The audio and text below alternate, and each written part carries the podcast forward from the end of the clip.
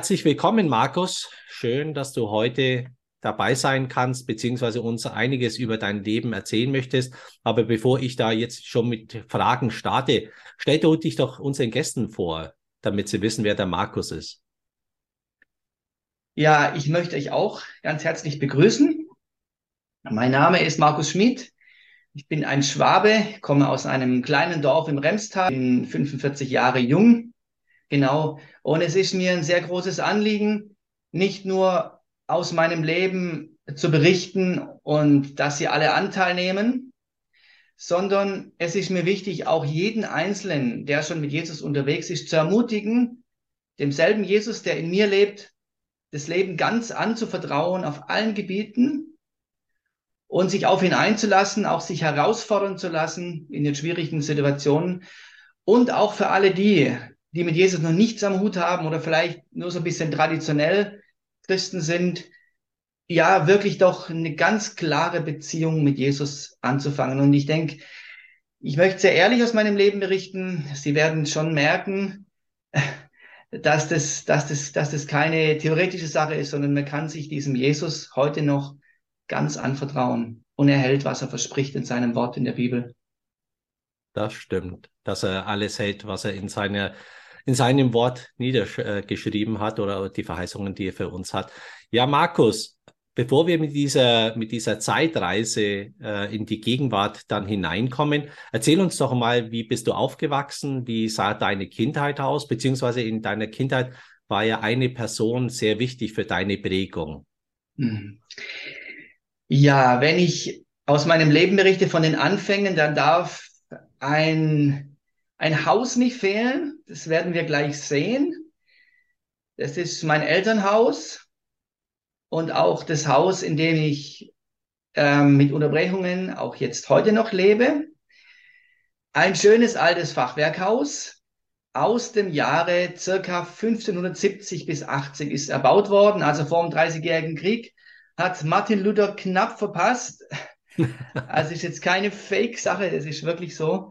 Und da wohne ich also bis zum heutigen Tag oder wieder. Genau. Ähm, ja, ich bin in einem christlichen Elternhaus aufgewachsen, habe zwei jüngere Schwestern und habe also von klein auf schon ähm, alles mitbekommen von, von meiner Freikirche her, wo ich auch gewesen bin, was es den christlichen Glauben angeht, von dass man sich entscheiden soll für Jesus und, und Gottesdienst und beten und Bibel lesen und all diese Dinge, also schon klein auf mitbekommen. Aber es hat mich jetzt nicht so groß interessiert. Es war eher so traditionell, weil es halt die Eltern auch mitgemacht haben, war es in den ersten Jahren. Was aber ganz entscheidend war für mich, meine Oma von meinem Vater, die Mutter, die hat bei uns im Haus gelebt. Wir sehen sie auf dem nächsten Bild. Also die, die Dame ganz links. Ich bin der kleine Bengel auf ihrem Schoß. Ja, sie zeigt da auf sie mit dem Finger, als wollte sie etwas sagen. Ja, also ich kann mich gar nicht mehr so ganz groß dran erinnern. Als ich sechs Jahre alt war, ist sie verstorben. Aber mein Vater, und das ist mir sehr eindrücklich geblieben, der hat immer wieder von seiner Mutter erzählt. Sie hat ein hartes Leben gehabt, zwei Weltkriege erlebt. Ihr erster Mann ist verstorben im Ersten Weltkrieg, der zweite Mann, mein Opa, ja, er hat sich Christ genannt, aber ja, sein Leben war leider ganz anders. Und sie hat ein Kind verloren mit 18, meine Tante, die ich nie kennengelernt habe. Ähm, wie gesagt, zwei Weltkriege, auch den Bombenhagel auf unser Dorf und so weiter. Und ihr Leben bestand aus harter Arbeit, aus schweren Schlägen. Und trotzdem ist diese Frau nicht verbittert gewesen am Ende ihres Lebens mit 93 Jahren. Und dann lag sie im Wohnzimmer, ich denke, es war hinter dem Bildschirm, da stand ihr Bett, soweit ich mich noch erinnern kann. Und da ging es ans Sterben. Beziehungsweise für sie ging es ans Heimgehen. Mhm. Sie hat gewusst, jetzt geht's zu Jesus. Da war keine Unsicherheit. Wo komme ich hin? werde ich es schaffen, wird Gott mir gnädig sein. Das war völlig klar für sie. Nicht, weil sie so viel gelitten hat, nicht, weil sie so ein toller Mensch war, sondern sie wusste, ähm, dass es alles Gnade ist. Und sie hat dann auch ausgesprochen, dieses, diesen Gedanken, es ist alles lauter Gnade. Uns gegenüber, die wir es am wenigsten verdient haben. Mhm. Mein, mein Onkel, der nicht gläubig war, hat dann wohl gemeint, doch, du hast verdient. Aber sie hat gesagt, nein, es ist alles nur eine reine Gnade. Und sie hat sich bedankt mit dem Liedervers, tausend, tausend Mal sei dir, großer König, Dank dafür. Ich vermute, sie hat schon was gespürt oder was gesehen von der anderen Seite. Mhm. Ich kann es nicht sicher sagen, aber sie wusste, wie gesagt, ganz sicher, wo sie hingeht. Und das, das hat auf mich einen tiefen Einblick hinter, Eindruck hinterlassen, als mein Vater mir das erzählt hat, dass ein Mensch in so einem langen Leben, sie war krank und bettlägerig, aber dass sie diese ganz klare Gewissheit vor Augen hatte. Und es hat mich so ermutigt und tut es immer noch. Sie hat gewusst, mein Erlöser lebt und jetzt gehe ich zu ihm. Und das hat mich im Nachhinein sehr, sehr bestärkt, auch, auch auf meinem eigenen Lebensweg. Mhm. Genau. Ähm, in meiner, in meiner Kindheit, ich war ohnehin auch viel mit dem Tod beschäftigt. Mein Vater war unter anderem auch Totengräber, Landwirt und Totengräber. Ich habe in meiner Jugendzeit, wenn andere im Freibad waren, war ich nicht ständig, aber immer wieder auf dem Friedhof, habe Gräber geschaufelt. Ich habe also einige Menschen im Dorf hier unter die Erde gebracht mhm. oder ihnen das Grab bereitet, diese kleinen Urnengräber zumindest. Und so war das eigentlich von Anfang an, war der Tod nichts Schreckliches, nichts Hilfe, was kommt da auf uns zu. Ich habe ja Jesus dann immer mehr kennengelernt und deswegen war das ja, keine schreckliche Sache. Und auch so war meine Kindheit sehr unbeschwert, sehr unbeschwertes Dorfleben. Ja, genau. Ja. Jetzt hast du ja gesagt, äh, die Entwicklung mit dein, also deine Glaubensentwicklung hat ja über die Jahre, äh, sagen wir, an Fahrt gewonnen. Wie war das für dich so in dieser Zeit? Als junger Mann erwachsen zu werden, mit dem Glauben umzugehen. Wie war das so in der, wie war so dein Glaubensleben in der Zeit? Ja, da muss ich nochmal zurückgehen ins, ins elfte Lebensjahr. Da war ich auf einer Freizeit von unserer Freikirche und da ist auf ziemlich dramatische Weise durch so eine Dia-Show, Dia-Vortrag, den es da gab, ist darauf hingewiesen worden, dass wenn wir sterben ohne Jesus, dann werden wir in die Hölle kommen. Eine Affenfamilie im Urwald, der Urwald brennt ab und einer, der wollte nicht hören, ist im Urwald geblieben und da hat nur noch die Knochen gesehen. Und ich hatte ziemlich Angst. Ich habe gesagt, nein, ich will nicht in die Hölle, ich will zu Jesus in den Himmel. Und habe dann mehr oder weniger aus, aus Angst vor der Hölle eigentlich so, ja, meine Sünde bekannt bei dem Leiter von diesem, von dieser Freizeit, ging dann aber in die Schule wieder zurück und ich muss sagen, es hat sich trotz dieser Entscheidung für Jesus in Anführungsstrichen, es hat sich eigentlich nicht groß was geändert. Ähm, ich wollte nicht für Jesus leben so richtig. Ich habe Menschenfurcht gehabt. Ich wollte einfach, dass er mich in Ruhe lässt, dass ich still und ruhig ähm, mein Leben leben kann. Wenn man das nächste Bild sich anschaut, dann drückt es das, glaube ich, ziemlich deutlich aus.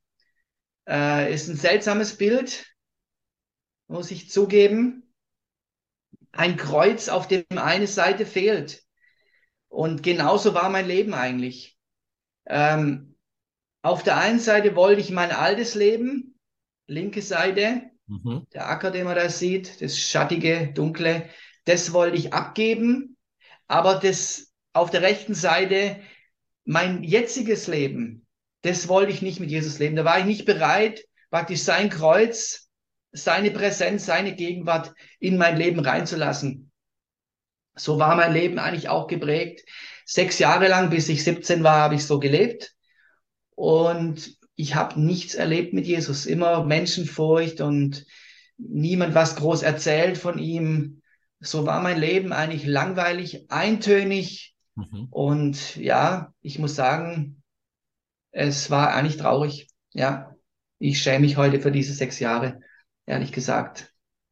Aber jeder weiß, Markus, dass unser Herr gnädig ist und ähm, wenn wir vielleicht mit viel Scham zurückblicken, er über diese Dinge, über diesen Erfahrungsweg, den wir gegangen sind, kann, lächelt er nur, weil er ja sieht, wo wir gerade stehen.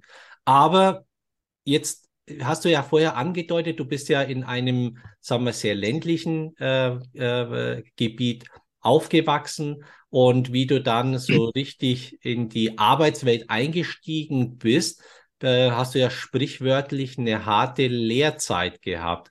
Also jetzt nicht nur des Jobes willen, sondern auch die Umstände, die da dich begleitet haben. Kannst du uns ein bisschen was davon erzählen? Mhm. Ja, also irgendwas musste passieren, damit mein, mein laues Christenleben aufhört. Und ja, mein Gott hat sich dazu einer sehr außergewöhnlichen Methode bedient, und zwar Mobbing am Arbeitsplatz. Das hat schon in der Ausbildung angefangen. Ich habe bei Daimler eine Ausbildung gemacht, bei Mercedes als Industriemechaniker. Und ja, ich bin da eingestiegen. Ich wollte einfach gut durchkommen, möglichst nicht so christlich und einfach gechillt und ruhig. Damals gab es das Wort gechillt noch nicht, aber so war es eigentlich. Äh, und aber irgendwie habe ich dann doch ein bisschen angefangen, was zu sagen über meinen Glauben. Und dann haben die Kollegen angefangen, mich auszulachen, mich zu verspotten, sich lustig zu machen. Und da habe ich gewusst, hey, jetzt muss ich mich entscheiden. Also entweder ganz oder gar nicht. Entweder ich bekenne mich jetzt mal richtig zu Jesus oder ich lasse es einfach bleiben. So eine halbe Sache, das ist einfach nicht gut. Das geht nicht auf Dauer. Und dann habe ich mich ja, unter schweren inneren Kämpfen, das ging nicht so klick von einem Tag auf den anderen. Das hat bestimmt anderthalb, zwei Jahre gedauert, äh, bis ich dann bereit geworden bin, auch wirklich mein Glauben freudig zu, be zu bekennen und auch mitlachen konnte, wenn sie mich ausgelacht haben. Irgendwann war es mir echt auch eine Freude, wenn es dann um den Glauben ging. Ich konnte Zeugnis geben von Jesus, meinen muslimischen Kollegen gegenüber, aber auch den anderen, die sich Christen genannt haben, aber halt doch nur so eine Form hatten vielleicht oder auch denen, die gar nichts damit am Hut hatten. Ja, naja, und, und trotzdem hat es nicht aufgehört. Ich muss sagen, wenn ich jetzt zurückschaue, ich bin immer noch in der Firma 25 Jahre in, ich sage nicht 25 Jahre Mobbing, das wäre zu heftig gesagt, aber 25 Jahre, ein Vierteljahrhundert, in denen es immer wieder Situationen gab, wo ich angefeindet worden bin, also von Spott über Ablehnung, über Hass und so weiter. Das war nicht immer einfach, muss ich ehrlich sagen. Aber ähm, also zum, zum Beispiel, ich hatte einen Arbeitskollegen, der hat mich angebrüllt, wie oft, und mich vor den anderen schlecht gemacht. Ich habe das oft von beiden gehört, wie er lächelt wird über mich, macht über meinen Glauben lustig und so weiter. Und ja, ich habe schon auch mit, mit Ärger und Wut zu kämpfen gehabt gegen, gegen ihn. Und dann kam die Gelegenheit, seine Frau ist krank geworden und dann kam ich ins Gespräch mit ihm und sie ist mittlerweile verstorben. Aber wir haben ein richtig gutes Verhältnis. Wir haben uns begrüßt, haben uns umarmt bei der Begrüßung zum Teil. Er kam auch privat mal vorbei. Da war ich so erstaunt, wie die Liebe Gottes mich verändert hat und auch den Arbeitskollegen. Er ist jetzt nicht Christ geworden, aber es war doch ein sehr schönes Verhältnis. Aber so gab es viele verschiedene Situationen. Auch eine Arbeitskollegin, die hat, als ich ein T-Shirt mit einer Aufschrift hatte von Jesus, die ging zum Vorgesetzten, hat, hat er halt äh, mich angeklagt praktisch, warum ich das anziehen würde. Dann ging es vor dem Daimler Betriebsrat, ein Moslem mit dem Jesus-T-Shirt, das ist auch nicht so eine gute Kombination. Ähm, aber erstaunlicherweise, der hat mir die volle Freiheit gelassen und hat mich unterstützt und ich kam dadurch erst recht mit ihm ins Gespräch, saß in seinem Büro, habe aus meinem Leben erzählt, konnte mit ihm beten und so weiter. Das war also eine sehr, sehr gute Situation. Aber da habe ich schon gespürt, was für eine Ablehnung, für ein Hass da ist gegen Jesus Christus. Das war schon, schon heftig, ja. Genau. Ich habe heute ein Arbeitsumfeld mit vielen muslimischen Kollegen ich muss sagen, ich habe wirklich ein gutes Verhältnis. Wir kommen so leicht über den Glauben ins Gespräch, auch jetzt, wenn Ramadan bald wieder anfängt. Es ist sehr einfach, dass man über den Glauben redet und da freue ich mich ganz besonders. Ja, und ähm, ein Arbeitskollege hat auch Jesus Christus angenommen. Der hat mich selber angesprochen und ich habe ihn dann privat besucht. Wir haben gemeinsam gebetet und es ist wirklich eine große Freude für mich gewesen. Mhm. Ja, was für mich ganz besonders schön ist, das sieht man auf dem nächsten Foto. Und zwar ähm, bin ich das mit einem Arbeitskollegen. Arbeitskollege ist im Vordergrund. Ähm, Oani heißt der, ein rumänischer Glaubensbruder. Wir arbeiten in der gleichen Abteilung. in der gleichen Schicht und seit Jahren, wenn wir die, wenn wir zusammen sind, wir treffen uns jeden Tag zum Austausch, zum Gebet. Und es gibt für mich kaum was Schöneres, als in dieser Gemeinschaft zu sein, jeden Tag für die Kollegen zu beten, unsere Schwierigkeiten gemeinsam zu besprechen, uns auszutauschen. Das ist was ganz, ganz Besonderes für mich und da bin ich dem Herrn nach diesen 25 Jahren wirklich sehr, sehr dankbar. Genau, für diesen großen Segen. Ja. Und, da kriegt, kriegen die Worte, äh, die, die wir in der Bibel wiederfinden, betet für unsere Feinde und liebt sie, äh, krieg, bekommt dann plötzlich eine ganz andere Bedeutung, wenn du das dann tagtäglich über eine längere Zeit in der Form äh, erlebst. Und das ist, glaube ich, ein, ein, ein, auch ein Beweis dafür, dass, dass dein Herz wirklich am richtigen Fleck ist, ja. Weil mhm. Anfeindung, also sagen wir, da vergelte nicht Böses mit Bösen, sondern mit Liebe. Äh, das ist, sind einfach gesagte Worte, aber im täglichen Einsatz, ähm, ja, kann es hin und wieder dann an dieser Liebe oder an dieser Einstellung dann scheitern. Und da glaube ich, dass da, äh, sagen wir, deine Person, dein, deine Art, dein Glauben zu leben, den einen oder anderen sicherlich im Hinterstübchen oder, im, oder im, in, in seiner Privatsphäre doch geprägt und geführt hat. Ja, nach dieser Zeit äh, hast du ja dann für dich äh, gewissermaßen dann auch die Straßenmission entdeckt und da hast du ja auch viele Erlebnisse äh, gehabt, äh, wo du dein, dein Glauben mit anderen Menschen geteilt hast. Mhm. Ja, ja. Ja, Louis, vielen Dank. Ich möchte gerade nochmal auf den Gedanken eingehen, was du mit der Feindesliebe gesagt hast. Genau, das war meine ganz große Lektion. Ähm, Jesus sagt im Lukas 6, Vers 27, doch wenn ihr bereit seid, wirklich zu hören, dann sage ich euch, liebt eure Feinde, tut denen Gutes, die euch hassen. Betet für das Glück derer, die euch verfluchen. Betet für die, die euch verletzen. Das war für mich schon eine sehr wichtige Lektion und ich muss sagen, ich habe da leider auch sehr viel und immer wieder neu damit gekämpft, habe mich geärgert, Wut im Herzen gehabt, obwohl ich wusste, ich sollte sie lieben. Aber ich muss sagen, Jesus hat mir auch geholfen, dass ich bei allen, ohne Ausnahmen, bei allen Arbeitskollegen wirklich Liebe im Herzen haben durfte und sie segnen durfte, für sie, für sie beten durfte. Das war mir eine sehr wichtige Sache und da merke ich einfach, ich von mir aus kann das absolut gar nicht. Ich bin nicht der Typ und kein Mensch schafft es von sich aus. Aber ich habe gemerkt, dass Jesus mich verändert und dass ich wirklich meine Feinde tatsächlich lieben kann und sogar lieben will, was eigentlich kein Mensch von sich aus tun möchte. Seine Feinde zu lieben, das will keiner. Mhm. Aber Jesus schenkt sowohl das Wollen als auch das Können. Mhm.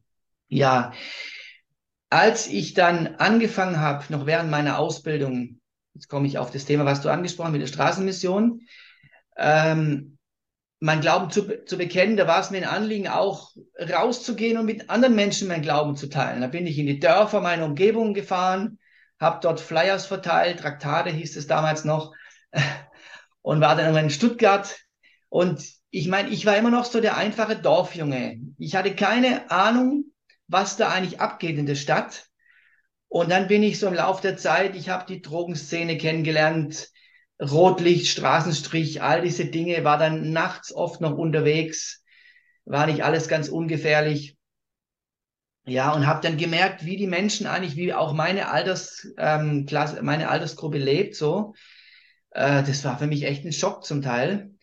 Eines Nachts habe ich dann, da war ich mit einem Freund unterwegs, haben wir mit einer Prostituierten geredet am Straßenstrich und plötzlich fährt ein Auto ran und dann steht ein Arbeitskollege von meinem Freund neben uns. Ja, das war schon heftig, ja, äh, dass der plötzlich neben uns stand und naja, aber so kam er auch mit ihm ins Gespräch über den, über den Glauben, ja, das hat er sich sicherlich anders vorgestellt. Und für mich war das so eine Freude, meinen neuen Glauben zu teilen. Aber dann kam der riesengroße Dämpfer, zwei Nächte vor meiner Abschlussprüfung, von meiner Ausbildung, habe ich nachts einen Anruf bekommen. Mein Vater hat mich gerufen, ich habe es gar nicht gehört äh, nachts um zwei, komm mal ans Telefon, da will ich jemand sprechen. Und dann gehe ich, gehe ich dran und dann sagt der Unbekannte zu mir, bist du der Typ, der die Zettel verteilt? Ich sag, ja.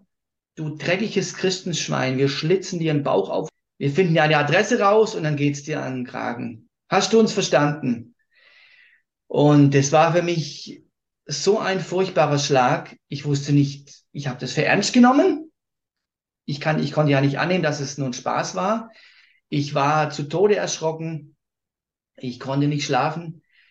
Äh, und meine Prüfung ist trotzdem sogar sehr gut gelaufen. Das staune ich heute noch, wie Jesus mir da geholfen hat. Aber die nächsten Wochen, die waren wirklich voller Angst. Ich bin draußen gelaufen im Dorf, immer geschaut, ob ein Auto neben mir anhält, mich mhm. mitnimmt. Ich habe eine Pistole dann im Handschuhfach äh, dabei gehabt, so eine einfache Luftpistole und so weiter. Also alles Mögliche voller Angst gewesen jedenfalls. Und dann eines Tages, ein paar Monate später, haben mir Glaubensgeschichte Psalm 91 ans Herz gelegt und mich ermutigt. Da steht in einem Vers, wenn auch tausend fallen zu deiner Seite und zehntausend zu deiner Rechten, dich wird's nicht treffen. Und da habe ich neuen Mut gefasst, habe gesagt, Herr Jesus, ich vertraue dir, dass du mich bewahren wirst. Und tatsächlich, wie Sie sehen, ich bin noch live am Leben, äh, habe dann ganz neu wieder auch Mut gefasst, wieder raus auf die Straße zu gehen. Genau. Und da könnte ich sicherlich auch noch sehr vieles erzählen, was ich da so erlebt habe. Aber das soll jetzt mal genügen. Eine zweite Art von Straßenmission ist auch in der Zeit entstanden. Das wird man auf dem nächsten Bild sehen. Und zwar irgendwie, ich weiß nicht durch wen, aber mir kam die Idee, dass ich doch auch auf meine Autos jeweils einen Spruch drauf mache und damit einfach die Botschaft von Jesus weitergebe. Das ist mein aktuelles Auto. Ich habe das dann wieder auch aktualisiert, wie man an Covid-19 sieht, ist jetzt nicht mehr ganz so aktuell. Müsste ich mal wieder was Neues einsetzen, muss ich mir noch überlegen, was. Aber jedenfalls, mir war es sehr auf dem Herzen, dass ich auch wenn ich auf meinen Fahrten unterwegs bin, doch möglichst viele Menschen erreiche mit meiner, mit dieser, mit dieser Botschaft von Jesus. Sie müssen mich ja nicht kennenlernen. Ich bin ja völlig unwichtig. Aber Hauptsache, Sie lernen Jesus kennen und was alles in ihm drinsteckt und wer er wirklich ist. Das ist mir das Anliegen gewesen und geblieben. Ähm, wenn man auf die Rückseite schaut, sieht man auf dem nächsten Bild, dann sieht man, dass das auch bei Nacht leuchtet, ist also eine reflektierende Folie für alle, die auch das Anliegen haben, ohne Worte das Evangelium weiterzugeben. Es ist ganz einfach. Es braucht schon ein bisschen Mut und auch die Bereitschaft, nicht wie die Sau zu fahren, sondern sich daran die Regeln auch zu halten. Ja, ich muss sagen, ich habe leider viele Strafzettel auch kassiert in, mit den Aufklebern drauf. Leider, leider muss ich sagen, auch den Führerschein schon weggehabt mit dem anderen Auto. Aber ja, sowas macht man nicht mit Absicht. Äh, auf jeden Fall, ich bin jetzt mit diesem Auto über 100.000 Kilometer gefahren und ich glaube, ohne zu übertreiben, ich habe bestimmt einige hunderttausend Menschen mit diesem Auto erreicht. Ohne dass ich ein Wort gesprochen habe, hat Jesus durch das Auto gesprochen. Und ganz besonders freue ich mich, dass durch mein Vorgängerauto, auch ein Mitsubishi, Mitsubishi Colt, kam ein Ehepaar zum Glauben. Das freut mich, die sind bis heute auf dem Weg. Das ist was ganz, ganz Besonderes für mich. Ja, da möchte ich auch jeden ermutigen, der mit Jesus unterwegs ist, auch kreativ zu sein, vielleicht auch auf die Weise das Evangelium weiterzugeben. Ich freue mich jedes Mal, wenn ich ein anderes Auto sehe mit, mit Aufschriften drauf. Mhm. Genau. Ja. Ja, und dann nach einer gewissen Zeit wolltest du ja ein bisschen ins Ausland gehen, beziehungsweise auch da Erfahrungen sammeln über Glauben, über Glauben sprechen. Aber da hast du ganz eine ganz andere Facette äh, erlebt, äh, wie es in anderen Ländern mit dem Christentum oder mit dem, mit dem freien Glauben darüber, wie da mit einem umgegangen wird. Was genau hast du denn erlebt? Ja, genau. Also ich bin viel gereist, muss ich sagen. Ich habe über 20 Länder gesehen die letzten Jahrzehnte. Und ja, ich von dieser einen Reise, von der du sprichst, das war in Russland, da bin ich zweimal gewesen. Aber vor allem 2001, diese Reise, die war sehr eindrücklich. Ich hatte den Wunsch, dass ich verfolgte Christen mal live erleben möchte. Mal reinschauen, wie leben die denn ihren Glauben? Das war so mein Anliegen. Und ich bin da voll motiviert nach Moskau gefahren. Da war so eine große Glaubenskonferenz und dann, dann am Ende hat man sich getroffen und da musste ich gucken, wie es weitergeht. Und dann sagt mir der Verantwortliche, überlegst dir, ob du mitgehen willst. Die letzten zwei Gruppen sind krankenhausreif geschlagen worden. Also es war natürlich sehr ermutigend. Äh, da war nichts mit, ja, wir freuen uns, dass du kommst, sondern überlegst dir gut. Aber das war ehrlich, ich wusste, wo ich dran bin. Und ich sage ehrlich, ähm, es war eine Mischung aus Stolz, ich will jetzt nicht wieder abreißen und sagen, ich habe versagt, ganz ehrlich, und aber auch dem Wunsch, ich möchte wirklich diese Christen kennenlernen, bin ich dann da mit dem Bus viele, viele Stunden in den Süden Russlands gefahren. Und dann haben wir mit einer Gruppe zusammen von einigen Glaubensbrüdern in der Stadt ein Zelt aufgebaut. Äh, auf dem nächsten Bild sieht man, wie einige äh, junge Zuhörer vor dem Zelt stehen. Und wir haben dann Kinderstunden gemacht und Gottesdienste. Es kamen vor allem Kinder und Jugendliche, muss man sagen. Ja, das war eine sehr, sehr eindrückliche Reise. Wir hatten dann gleich zum Anfang Besuch vom KGB und von der, von der Polizei. Die haben uns gleich gesagt, es geht gar nicht, was ihr hier macht. Es ist illegal. Wir müssen das Zelt wieder abbauen. Das haben wir aber nicht gemacht. Dann haben sie mich äh, rausgezogen während der Kinderstunde und mein Pass weggenommen.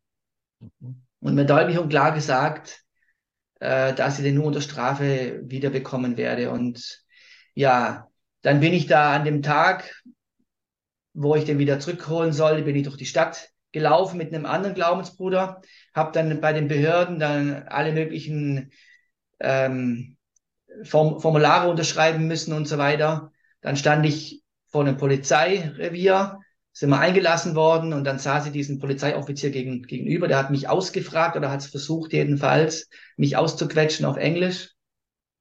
Und dann am Ende hat er uns mitgenommen. Mit dem Auto sind wir zurückgefahren.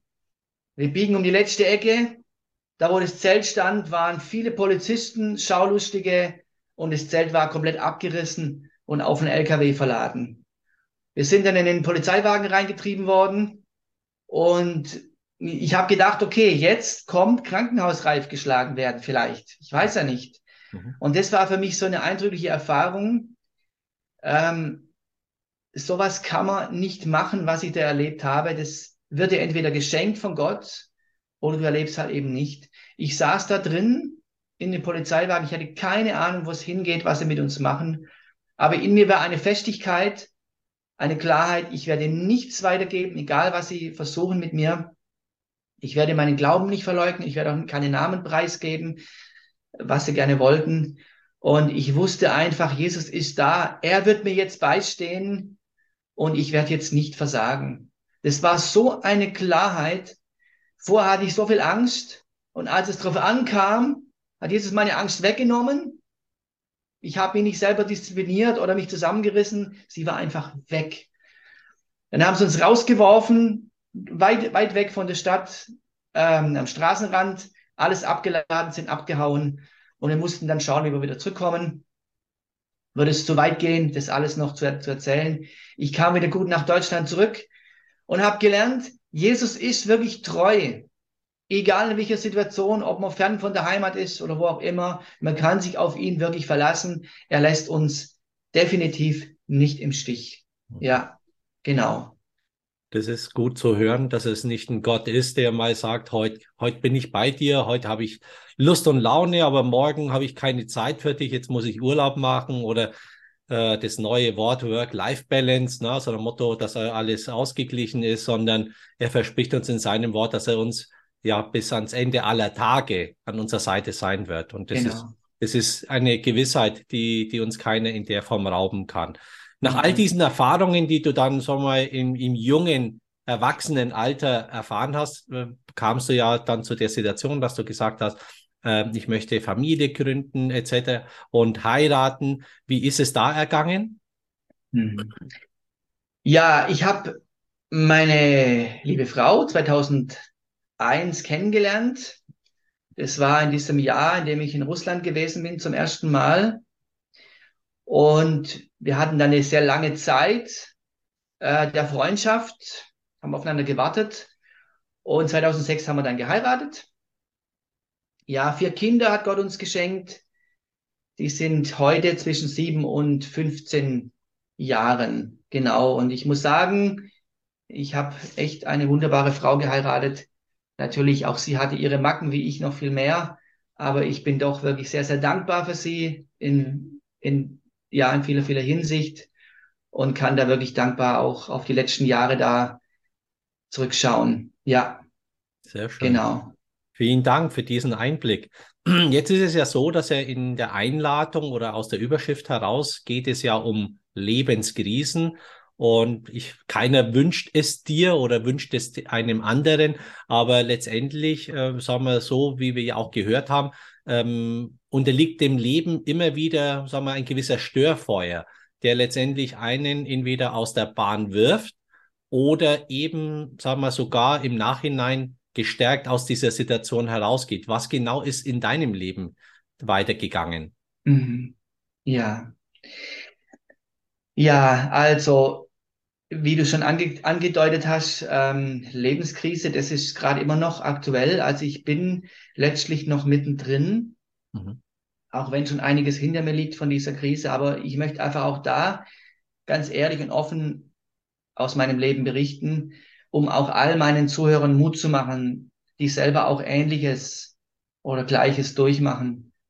Und ja, genau. Also kurz bevor das Ganze angefangen hat, 2018, ist mir klar geworden, was jetzt meine Ehe angeht, dass ich doch auch in meiner Aktivität für Jesus, in meinem viel unterwegs sein, doch auch die Familie etwas vernachlässigt habe. Das heißt nicht, dass ich ständig unterwegs gewesen bin, das nicht, aber ja, ich habe einfach gemerkt, ich brauche einfach mehr Zeit für meine Familie. Das hat mir Gott ganz, ganz klar gezeigt. Meine, meine Kinder sind in diesem Jahr, wo sie den Papa brauchen und meine Frau sowieso. Sie hatte keine einfache Kindheit. Und ja, ich muss sagen, da habe ich schon auch ja, viele Fehler gemacht, dass ich das wirklich auch vernachlässigt habe. Aber in diesem Jahr ist mir das klar geworden und ich habe dann auch viele Aktivitäten reduziert und mich mehr fokussiert mhm. auf meine Familie. 2019 ist mein Vater, den ich sehr geschätzt habe, verstorben. Wir hatten wirklich ein gutes Verhältnis zueinander. War 87, ja. Es war schon nicht leicht, aber das war jetzt noch nicht Lebenskrise. Das will ich damit nicht sagen. Ja, irgendwann ist bei jedem soweit, bei jedem älteren Menschen. Ja, 2020 wissen wir alle, was da war. Corona-Krise, aber kurz bevor das angefangen hat, als der Ausgang in China noch war, also als es dort angefangen hatte, da war ich mit meinen Kindern unterwegs und das war im Januar 2020. Und ich werde das nie vergessen. Wir fahren einen Traktor aufs Feld raus und ich wollte eigentlich, dass meine Kinder auf dem Anhänger hinten sitzen. Aber die wollten nicht, weil es gerieg, weil es so genieselt hat, so leicht geregnet. Und da haben sie halt vorne auf dem Traktor sitzen dürfen. Und plötzlich schreit meine älteste Tochter, Papa, guck mal. Und ich schaue nach hinten und plötzlich sehe ich, wie das Rad ähm, aus der Verankerung raus und wegfliegt. Und der Wagen runterkracht. Das war ein Ding. Und ich habe gedacht, Gott sei Dank saßen meine Kinder vorne drauf, die hätten sich alles brechen können, die hätten runterfliegen können, den Kopf anschlagen, vielleicht sogar tot sein können, ich weiß es nicht. Aber es war kurz nach der Kurve. Das war schon mal ein, ein heftiger Schlag. Aber das war alles nur die Vorgeschichte meiner Krise. Dann kam Corona. Da muss ich, glaube nicht viel dazu sagen. Da waren wir alle sehr, sehr involviert und haben da vieles hinter, hinter uns gemacht. Aber dann ist Folgendes passiert. Meine Frau hat ähm, so einen Glaubensgrundkurs mitgemacht in der Gemeinde, wo wir gewesen sind. Und ja, ich habe hab mich gefreut darüber, war alles gut und habe nicht gemerkt am Anfang, wie sie da durch den Kontakt mit Gläubigen in dieser Gruppe ähm, sich immer mehr von mir zurückzieht. Das merkt man nicht sofort. Am Anfang war das so unmerklich und dann immer mehr, dass man wenig geredet hat miteinander und sie sich immer mehr zurückgezogen hat. Und ich habe gedacht, ja, okay, weil es dann auch um seelsorgerliche Themen ging. Ich habe mich dann auch gefreut, dass hier, dass sie hier einfach Hilfe erfährt. Ja, letztlich, ich kann jetzt nicht alle Einzelheiten mitteilen, weil es noch sehr aktuell ist und ich sie auch auf gar keinen Fall schlecht machen möchte, weil ich muss sagen, die Zeit der Ehe war wirklich, bin ich sehr, sehr dankbar und zufrieden gewesen und froh gewesen, habe sie sehr geliebt. Und auf jeden Fall, äh, das hat sich also immer mehr auseinandergelebt in dieser Zeit äh, und innerhalb von sieben, acht Monaten. Und dann Ende September, ich kam von der Arbeit nach Hause und sie war plötzlich weg, nicht mehr da. Und das war für mich natürlich schon ein großer Schlag. Mhm. Ich habe überhaupt nicht damit gerechnet. Natürlich, ich muss sagen, durch meine Fehler, die ich gemacht habe, äh, sie hat schon vorher mal gesagt, wir sollten mal Hilfe in Anspruch nehmen, um einfach über gewisse Themen unserer Ehe zu reden. Das habe ich leider abgelehnt. Das bedauere ich sehr, muss ich sagen. Dann hat sie Hilfe empfangen. Aber leider haben diese Personen, mit denen sie geredet hat, haben praktisch mir die ganze Schuld zugeschoben für ihre Schwierigkeiten. Also ich war der schwarze Peter, ich war der Böse, ich war letztlich für alles verantwortlich. Naja, dann ist mir mitgeteilt worden in dem Gespräch Ende November, dass sie für zwei Jahre gehen wird. Mhm. Das war für mich der schlimmste Tag meines Lebens. Ende November, als ich das gehört habe, ich habe damit gerechnet bei diesem Gespräch, kommt raus, wir kommen wieder zusammen, es geht wieder weiter. Aber es war nicht so. Sie wird gehen für zwei Jahre, dann sieht man weiter mit offenem Ende und die Kinder sollen auch zu ihr kommen. Mhm. Und ich habe nur noch geheult. Es war für mich so schlimm ähm, dass, ja, dass ich jetzt meine ganze Familie verlieren soll. Ich konnte das überhaupt nicht fassen. Meine Kinder haben mich dann kurz vor Weihnachten auch verlassen, sozusagen.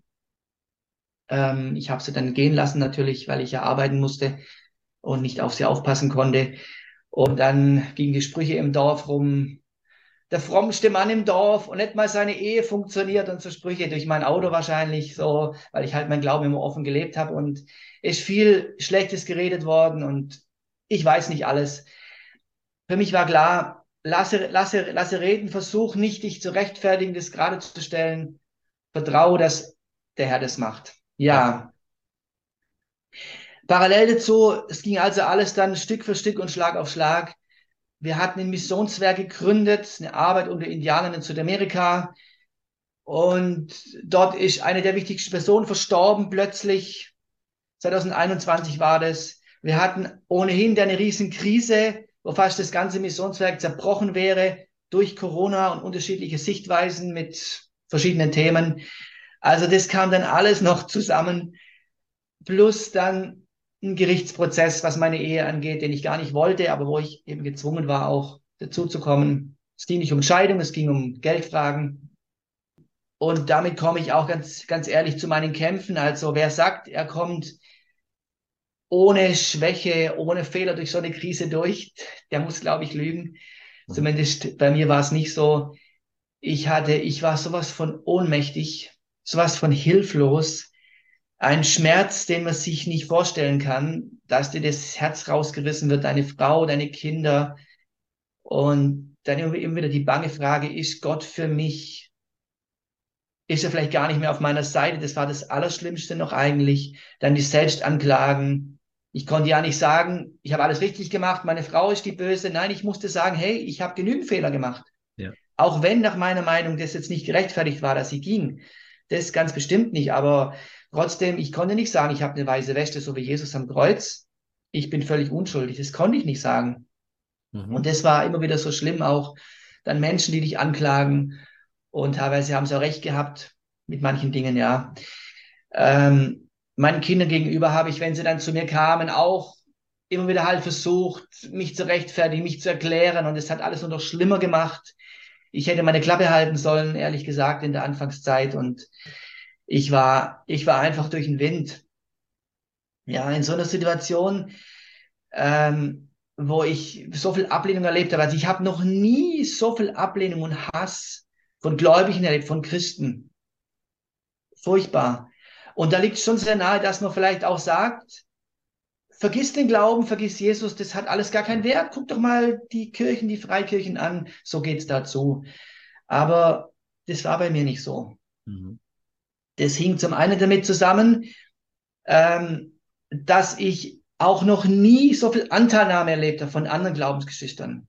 Also sowas von viel Liebe, Wertschätzung. Ich bin so am Staunen. Gemeindeübergreifend, über alle Grenzen hinweg, kann man fast sagen, bin ich ermutigt worden, gestärkt worden. Meine Schwester hat eine Gebetsgruppe auf WhatsApp dann eingerichtet und so weiter. Ich hatte einen, einen Seelsorger, der auch Gemeindeältester war von einer anderen Gemeinde, der mich dann begleitet hat, der mir auch geholfen hat, meine schwierige Situation zu meistern. Und was für mich auch noch sehr prägend war, ich hatte, ich hatte sowas von Hass und Wut in meinem Herzen. Nicht gegen meine Frau, muss ich sagen. Das, da hat mich Gott wirklich bewahrt, interessanterweise. Aber gegen die, die sie unterstützt haben. Ich hatte so böse Gedanken, ich will die gar nicht aussprechen. Ich habe mir Sachen ausgemalt und vorgestellt und gewünscht, mhm. die ich heute wirklich bereue. Wirklich. Aber so war es ganz einfach und jeder, der das kennt, dem möchte ich Mut machen. Man muss nicht drin bleiben. Ich bin nicht bitter geblieben. Nein, Jesus hat mich frei gemacht von aller Bitterkeit und ich konnte wirklich anfangen, für meine größten Feinde zu beten, sie zu segnen und immer wieder einfach im Gebet für sie einzustehen, ja. Mhm. Und ja, das war die eine Seite, also das, die Chronologie des Schreckens, ist dann noch abgeschlossen worden. Am 15. Januar dieses Jahr ist meine Mutter noch gestorben. Mhm. Äh, also damit Vater, Mutter, Frau, Kinder, alles weg praktisch. Nur meine zwei Schwestern sind noch, sind noch da. Aber ich habe viele neue Freunde gewonnen oder einige neue Freunde. Aber das Allerschönste war, dass ich Jesus ganz real und live erlebt habe. Und da möchte ich kurz noch ein bisschen berichten davon das war für mich das Allerwertvollste. Ich habe so gemerkt, ähm, es ist schön, dass Menschen da sind, die dich unterstützen, aber du brauchst Jesus. Mhm. Und zwar nicht nur theoretisch. Ja. Ich erinnere mich noch an dem Tag, an dem Abend, bevor meine Kinder gegangen sind. Ich bin ins Bett gegangen. Ich habe gewusst, am nächsten Morgen, meine Kinder sind weg. Ich werde sie wegfahren. Und dann war es das erstmal. Ich wach morgens auf und höre meinen Drucker im Flur laufen. Ich denke, was ist denn jetzt los? Sind meine Kinder am Rechner draußen? Ich gehe raus, aber da war niemand. Man macht ja so Reinigungsdurchgänge und geht dann wieder aus. Aber diesmal war das nicht so. Er hat was ausgedruckt, zwei Seiten und dann war fertig. Ich gehe dahin, nehme die beiden Seiten raus, habe das gelesen und habe dann gewusst, das hat meine Tochter gemacht. Und zwar hat sie einen Adventskalender für mich gemacht mit Bibelversen. Mhm. Ich sag, du, hast du das für mich ausgedruckt? Na sagt sie, ja, aber schon vor ein oder zwei Wochen hat sie gesagt. Hatte der als Druckauftrag eingegeben im Computer, aber es kam nicht raus. Die ganzen Tage nicht. Und genau an dem Morgen, als ich es gebraucht habe, kamen diese Seiten raus. Und da stand drauf, Römer 8, 28, Viele kennen diese Stelle. Wir wissen, dass denen, die Gott lieben, alle Dinge zum Besten dienen. Es war noch etwas eine modernere Aus, ähm, Übersetzung. Aber ich habe gesagt, danke Jesus. Ich weiß ganz genau, alles, was kommt, egal was es ist, es wird mir zum Besten dienen. Ja. Zweimal derselbe Vers auf einem Blatt. Mhm. Einige Zeit später bin ich unterwegs gewesen und es war ein schwerer Tag. Ich habe ein schweres Herz gehabt. Und ich habe mich so gefragt, warum ist meine Seele so unruhig in mir? Das waren genauso meine Worte. Warum ist meine Seele so unruhig in mir? Ich laufe über die Felder und einen ganz anderen Weg, wie ich sonst laufe, durchs Dorf zurück. Treffen Glaubensbruder, der wusste von gar nichts. Und dann spricht er mich einfach so an und sagt, ich habe eine Predigt von Olaf Latzel angehört, diesem Pfarrer aus Bremen, über Psalm 42, Vers 6. Warum bist du so unruhig, meine Seele in mir? Ich habe gesagt, der wusste von nichts, wie gesagt. Genau das waren meine Gedanken. Ich habe gesagt, Jesus, danke, dass du mich nicht vergessen hast. Ich komme nach Hause, schreibt mir eine Glaubensschwester, ich wollte rausgehen, Fahrrad fahren und Jesus sagt mir, bleib zu Hause und nimm dir Zeit fürs Beten. Und sie hat gewusst, mir geht's an diesem Tag nicht gut, obwohl sie von gar nichts wusste. Der Heilige Geist hat sie erinnert, dass ich Gebet brauche. Genau an diesem Tag. Und so könnte ich vieles aufzählen, was ich da erleben durfte in dieser Zeit, wie Jesus mir nahe gewesen ist. Und ich kann sagen, seine Gegenwart ist mir kostbarer wie alles andere. Es gibt Tage, da fühle ich mich einsam, weil ich jetzt alleine im Haus wohne. Aber im Allgemeinen muss ich sagen, mir geht's wirklich gut. Aber ich habe Jesus in einer tiefen Weise kennengelernt. Er ist mir viel, viel mehr noch real geworden. Und ich habe einfach jetzt, wie soll ich sagen, den gleichen Jesus und doch ist er mir ganz anders, viel vertrauter, viel näher. Mhm. Also die Krise hat sehr, sehr viel in meinem Leben zum Guten verändert. Ich muss dazu auch sagen, ähm, ja, ich hatte ja auch starkes Geltungsbedürfnis, so ein Wunsch, groß zu sein und viel zu bewegen für Jesus, aber halt doch so mit mir im Mittelpunkt und einfach so manche Dinge, wo ich gemerkt habe, da muss Jesus an mir arbeiten. Und auch, dass ich auf Menschen runtergeschaut habe und verurteilt habe, wenn ich was nicht verstehen konnte, wenn es ihnen schlecht ging, gleich so gewusst, was da los ist mit dem. Und jetzt durch meine Krise habe ich gemerkt, Junge, halt mal das Maul auf Schwäbisch gesagt. Und äh, ja, jetzt ist mir es echt vergangen, mich so groß zu sehen und auch die Menschen so schlecht zu machen. Jesus hat kräftig an mir arbeiten müssen und er hat es auch getan. Da bin ich ihm sehr, sehr dankbar. Und als dann Luis mich am 15. Januar hat er mir eine, eine WhatsApp geschickt, am Tag des Todes meiner Mutter, schreibt er mir, ähm, er will mit mir sprechen. Das war die Einladung zu diesem Chapter, wo ich jetzt eben spreche, gerade eben, habe ich sofort Ja gesagt. Ich wusste, danke Jesus, dass du mitten in meinen schweren Zeiten und oft genau in den passenden Tagen die passende Antwort hast. Ja. ja, und so kann ich staunen und nur jeden ermutigen, egal wo sie drinstecken, es lohnt sich nicht aufzugeben, sondern sich umso mehr diesem Jesus Christus anzuvertrauen. Ja, und du hast letztendlich mit diesen Sätzen zum Schluss hast du ja das bestätigt, was ich dich noch fragen wollte, ob du jemals diese Entscheidung für Jesus Christus getroffen zu haben, ob du das bereut hast oder ob du Zweifel daran hattest. Aber ich glaube, äh, mit all dem, was wir jetzt gehört haben, mit all den Erlebnissen, auch die, ich würde es mal so beschreiben, dass er jetzt auch die letzten Jahre dazu verwendet hat, äh, dich an diesen Stellen, wo vielleicht zu viel Markus im Vordergrund war, das zurechtzurücken. Und er hat ja auch gezeigt, verlass dich nicht auf Menschen. Und das ist das, was, das ist auch, glaube ich, eine Botschaft, die wir mit auf den Weg geben, äh, nicht, dich nicht nur auf die Menschen zu verlassen, sondern wirklich einzig und allein auf Jesus Christus zu vertrauen. Ja, er streitet für unser Recht.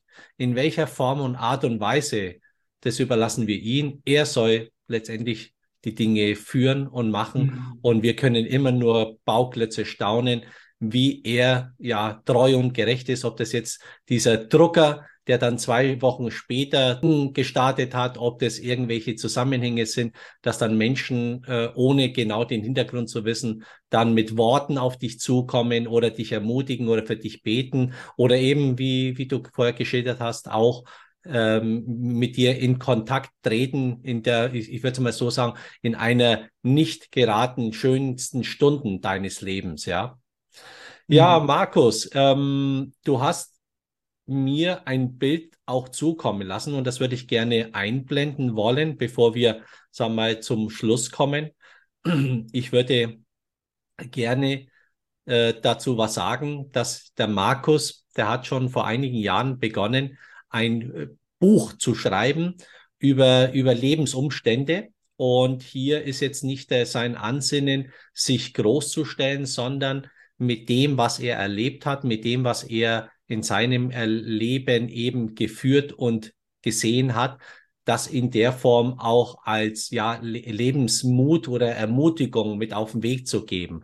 Ob du nun Jesus Christus in der Form schon kennst oder auch nicht, ich glaube, dieses Buch ist es wert, mal wirklich hinein äh, zu schauen, hineinzulesen. Und so wie wir auch gehört haben, ist es jetzt äh, kein Buch, der schon zu Ende geschrieben ist, sondern er ist noch mittendrin in diesen, in diesen Sturm des Lebens. Ähm, jetzt wirst du dich vielleicht fragen, wie komme ich denn zu diesem Buch?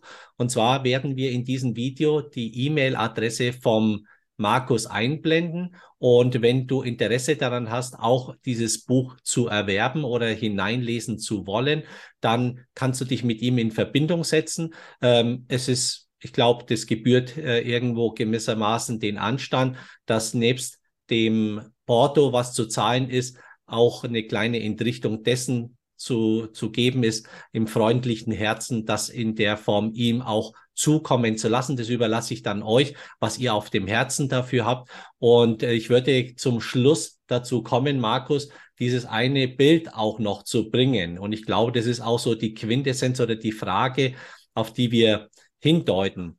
Wenn es jetzt in deinem Leben plötzlich so aussehen würde, ja, also dass kaum noch ein Herz- und Pulsschlag vorhanden ist, also dass da eine Nulllinie ist, stellt sich die Frage, was passiert mit dir? Mhm. Ich glaube, bei Markus und bei mir ist diese Antwort sehr einfach, dass wir sagen können, ja, ähm, dass wir haben vor vielen Jahren eine Entscheidung getroffen, in der wir uns für Jesus Christus entschieden haben. Und dementsprechend lade ich dich auch dazu ein, sagen wir, diesen Entschluss für Jesus Christus zu treffen. Also wie du hören kannst, Markus hat in seinem Leben, und das sind jetzt einige Jahre, sowohl viele Höhen wie auch viele Tiefen erlebt, aber er hat an, an nie an etwas gezweifelt, dass dieser Jesus Christus lebendig ist. Ähnlich ist es bei mir. Ich habe vor vielen Jahren auch diese Entscheidung getroffen, mein Leben Jesus Christus zu geben und ihn als Herr meines Lebens zu machen. Und ich weiß nicht, ob diese Botschaft für dich neu oder fremd ist oder du noch nie diese Entscheidung getroffen hast. Und deswegen würden wir dich einfach dazu einladen, diese Entscheidung eben heute in der Art und Weise wirklich festzumachen. Und da würde ich einfach den Markus bitten, dass er für die Menschen, also für die, die das zum ersten Mal in der Form gehört haben und Jesus Christus in ihr Leben einladen wollen, aber auch die Menschen, die vielleicht von seinem Lebensbericht berührt worden sind, weil sie sagen, ha, da sehe ich gewisse Parallelen oder das durchlebe ich ebenfalls, dass wir für diese Menschen dann beten. Und da würde ich dich bitten, Markus, wenn du da im Gebet dafür eintreten könntest. Am Ende von meinem Bericht möchte ich jetzt zum persönlichen Du kommen. Ich habe es immer mit Sie angesprochen, aber jetzt möchte ich doch ganz persönlich werden. Danke für die Zeit, die, die, die du dir genommen hast, um das anzuschauen. Und es, es ist mir wirklich so ein Anliegen, ähm, dass, dass du doch selber dich auch auf Jesus wirklich ganz einlässt wenn du Jesus noch gar nicht kennst, ja, ohne Jesus geht's eines Tages in die ewige Verlorenheit. Wenn wir auf dem Bild, auf dem Monitorbild, das war das Bild von meiner Mama, Anfang Januar, Mitte Januar, das habe ich live gesehen und in dem Moment war meine Mutter verstorben. Und auf jeden kommt es irgendwann mal zu. Und dann ist die Frage, wo verbringen wir die Zeit danach? Es gibt nur diese beiden Orte, Himmel oder Hölle. Und es ist keine Angstmacherei. Wir müssen diesen Dingen einfach ins Auge schauen. Und da möchte ich einfach jeden ermutigen, vertraue dich Jesus an. Es hilft nicht, irgendeine Religion sich rauszusuchen. Die Religionen führen nicht zum Ziel in den Himmel. Nur Jesus, er ist der einzigste Weg. Das hört sich intolerant an, aber ich bin davon überzeugt, und mit mir auch viele, viele andere. Da möchte ich jeden ermutigen. Vielleicht gibt es auch viele, die sind schon länger auf dem Weg mit Jesus und sie sagen, ja, mein Leben, da fehlt die Freude, da fehlt die Kraft, es dümpelt alles vor sich hin und ja, ich will halt in den Himmel kommen, deswegen versuche ich irgendwie mich durchzuhangeln.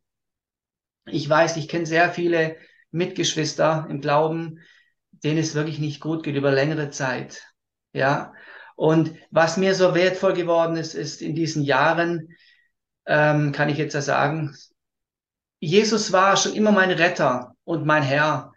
Aber er ist jetzt in dieser Zeit ganz besonders mein Leben geworden. Paulus sagt in Philippa 1, 21, Christus ist mein Leben. Mhm. Und es ist viel mehr als recht verstanden bitte, nur, dass ich jemand habe, der meine Sünde abnimmt, der mich gerettet hat, er ist mein Lebensinhalt. Jetzt, wo meine Familie weg ist, ich habe keine Ahnung, wie es weitergeht.